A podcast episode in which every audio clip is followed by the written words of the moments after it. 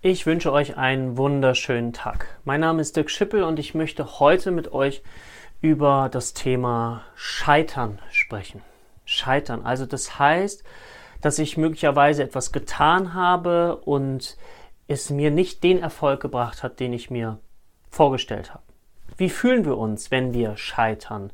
Wenn wir uns ein Ziel gesetzt haben und wir uns möglicherweise angestrengt haben für dieses Ziel und dann haben wir dieses Ziel nicht erreicht. Ich weiß, dass viele Menschen immer wieder darüber nachdenken, auch gerade im Sinne der neuen Vorsätze für das nächste Jahr, soll ich mir Ziele setzen oder soll ich mir keine Ziele setzen? Und gerade, ja, wenn die Gefahr eben groß ist, dass ich scheitere, dann fange ich an, mir keine weiteren Ziele zu setzen. Und meine Idee für heute ist mal zu überlegen, und das kann nur jeder für sich so ein Stückchen machen, zu schauen, wie kann ich dieses mögliche Scheitern vielleicht umdeuten. Zum Beispiel ist eine Umdeutungsmöglichkeit, die mir in meinem Leben sehr, sehr stark geholfen hat, dass sozusagen ich mir vorstelle, dass das wieder eine Möglichkeit ist, noch näher an mein Ziel heranzukommen. Also ich habe noch einen Weg gefunden, wie etwas nicht funktioniert. Und das müssen andere Menschen auch noch so gemacht haben, weil ich weiß nicht, ob ihr den Begründer der Glühbirne kennt, Thomas Edison. Der hat ungefähr 10.000 Versuche gebraucht, bis er es geschafft hat, dass die Glühbirne leuchtet. Und auch zudem kamen immer wieder Menschen, die gesagt haben, Mensch, was machst du denn da? Also was soll denn das? Welchen Sinn hat das denn? Ihr müsst euch mal vorstellen. 10.000 Versuche. Stellt euch vor, ihr macht etwas, ihr macht etwas, ihr macht etwas. 10.000 Mal und es klappt nicht. Wie viele von uns hätten da schon längst aufgegeben? Wie viele von uns hätten gesagt, das wird nie was? Mit so einem Gefühl von oh, Ohnmacht. Aber wenn ich es schaffe, mir vorzustellen, dass ein Misserfolg wieder eine weitere Stufe ist zu meinem eigentlichen Erfolg, zu dem Ziel dahinter, dann kann ich von vornherein Misserfolge mit einplanen, weil sie immer Teil des Weges sein werden. Und die Frage ist immer, wie gehe ich damit um? Daher kommt ja auch dieser Spruch, vielleicht, ne, ihr kennt ihn möglicherweise, hinfallen, aufstehen, Krönchen richten, weitergehen. Oder was ich mal in einem Film, das ist so ein bisschen derber, da hat jemand gesagt, ich muss immer einmal öfter aufstehen, als ich auf die Fresse gekriegt habe. Immer einmal öfter aufstehen. Das wäre ja so eine kämpferische Haltung. Und jeder muss gucken, was ihn persönlich anspricht. Ja, aber das Gefühl, in sich entwickeln zu dürfen, dass das Scheitern nur eine weitere Stufe ist auf dem Weg zu meinem Erfolg, kann mir helfen.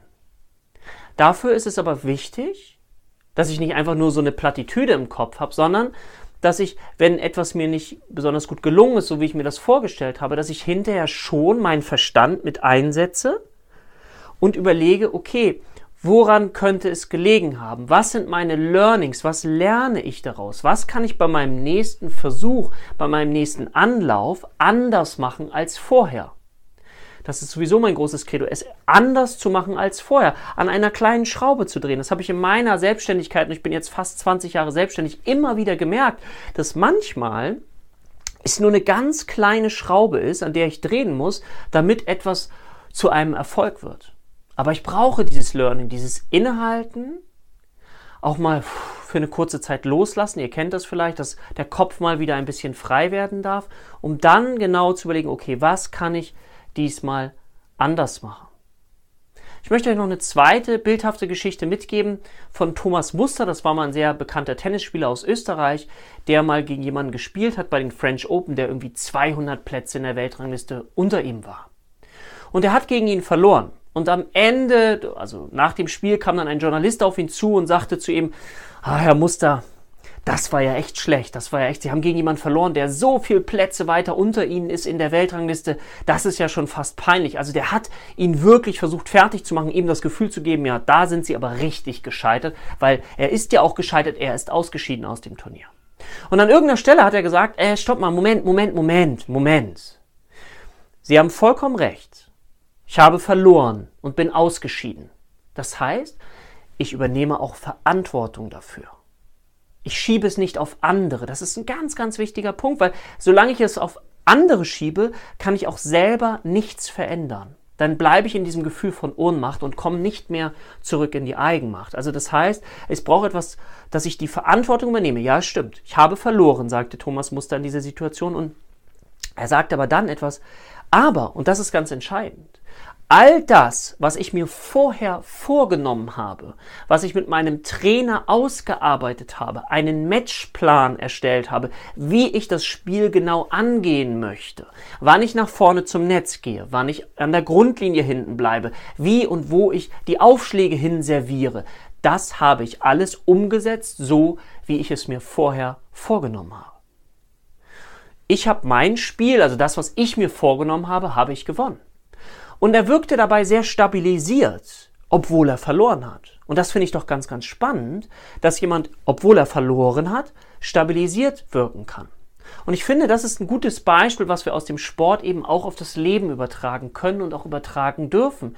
Dass wenn wir sagen, okay, das, was ich mir vorgenommen habe, habe ich eingehalten, dann gibt es so ein Gefühl von innerlicher psychologischer Stärke, weil ich mir mich an meinen Plan gehalten habe. Das gibt mir das Gefühl von Eigenmacht. Und wenn ich dann in meine Verantwortung gehe und sage, okay, das ist jetzt so gewesen und jetzt überlege ich konkret, ich gucke mir den ganzen Prozess nochmal an und gucke, was ich anders machen kann, was möglicherweise mich meinem Erfolg etwas näher bringt, dann habe ich eine ganze Menge gewonnen. Und ich finde, Scheitern können wir nie vermeiden, das gehört mit dazu. Und ich finde, weil es zum Leben mit dazu gehört, dürfen wir uns auch Gedanken darüber machen, wie wir das vielleicht für uns so umdeuten können, eine Sinnhaftigkeit auch zu finden, die uns Mut macht, eben nicht aufzugeben, sondern weiter voranzuschreiten. Auf bald, ihr Lieben, euer Dirk.